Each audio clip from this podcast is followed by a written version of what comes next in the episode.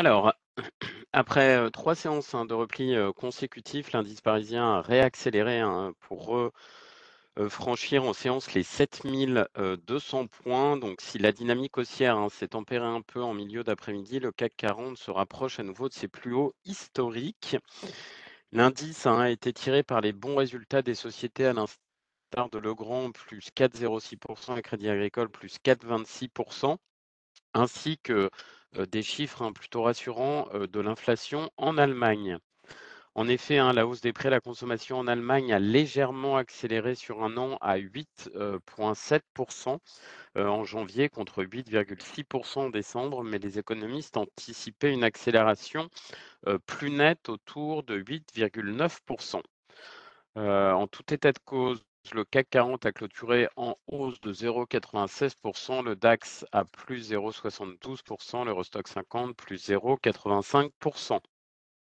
Aux US, autre son de cloche en revanche, avec des indices qui ont clôturé dans le rouge, malgré les bons résultats d'entreprise et la hausse plus forte que prévue des inscriptions au chômage, ayant permis de, reléguer hein, au second plan les inquiétudes concernant la trajectoire des taux d'intérêt. Sur le front macroéconomique, le seul indicateur attendu hier a montré que les inscriptions donc au chômage avaient augmenté plus que prévu à 196 000 demandes, soit 6 000 de plus que les anticipations de marché. Pardon.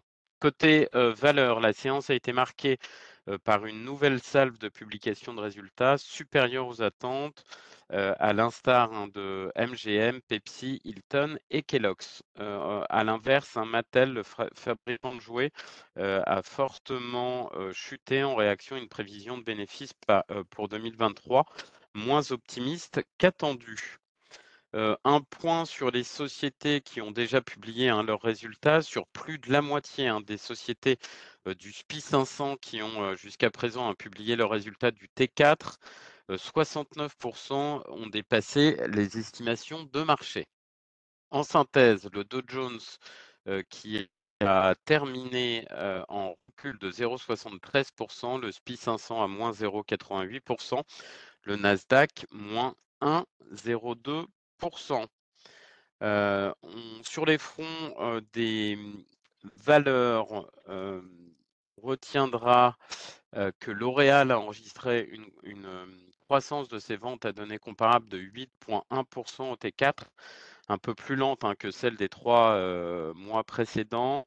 la solidité, hein, de la demande aux États-Unis et en Europe ayant contribué à compenser l'impact des perturbations dues au Covid-19 en Chine.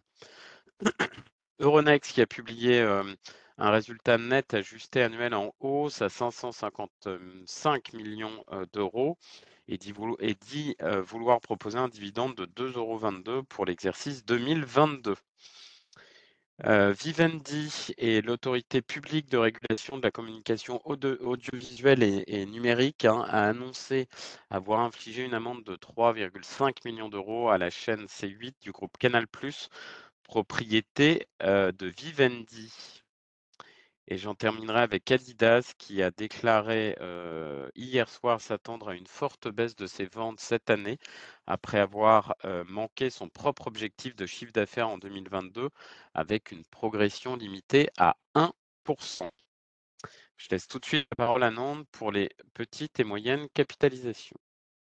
Bonjour, je commence avec Delta Plus Group euh, qui affiche un chiffre d'affaires annuel légèrement meilleur qu'attendu à 420,2 millions d'euros, soit une croissance de 22,1%, euh, portée par une belle contribution du secteur des M&A, donc à hauteur de 56,5 millions d'euros en croissance de 16,4%.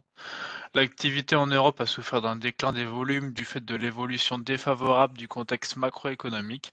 Le management affirme cependant avoir observé une bonne reprise de la dynamique commerciale en décembre, qui s'est confirmée également en janvier. Hors Europe, les dynamiques sont bonnes et devraient réellement se matérialiser en 2023. Je finis donc avec Gerbeck qui a publié un chiffre d'affaires annuel inférieur à la guidance du management avec un chiffre d'affaires T4 en net de repli de 6,5% du fait d'une montée en puissance plus lente qu'espérée des cadences de production à Raleigh. C'est une ville euh, aux États-Unis à cause de 50% de turnover au premier semestre 2022 et des délais de formation des nouveaux recrutements sous-estimés par le management. L'écart de nos estimations provient donc essentiellement des ventes en Amérique en retrait de 15% au T4, soit 46 millions d'euros. Le groupe maintient ses perspectives d'EBITDA et une croissance de chiffre d'affaires supérieure à 5% pour 2023. C'est tout pour ce matin. Merci Victor. On enchaîne avec l'agenda macroéconomique du jour. En Europe, euh, euh, rien à signaler. Euh, Aux US, à 16h, la confiance des consommateurs du Michigan de février. Je laisse la parole à Lionel pour la partie technique du CAC 40. Oui, bonjour.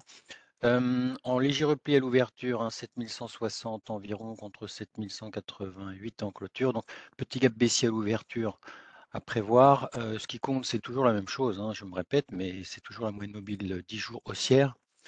Puisque si on regarde bien, celle-ci a été, depuis 15 séances, a été testée à 11 reprises et à chaque fois préservée. Donc, c'est vraiment celle-là qui, guide la hausse à court terme la hausse plus lente hein, que celle du début de l'année, hein, euh, mais hausse quand même. Euh, donc c'est ça qu'on surveille toujours de près. Elle passe vers 7130 hier, cette moyenne mobile 10 jours. Donc c'est ça qu'on devrait vraisemblablement tester une fois de plus euh, aujourd'hui et qu'on surveillera en clôture. hein. Si elle tient en clôture, poursuite de la hausse telle qu'on la connaît depuis la mi-janvier. Si elle est enfoncée, scénario alternatif, correction. Bonne journée. Merci beaucoup Lionel. Merci à tous. Très bonne séance et bon week-end par avance. À lundi. Merci.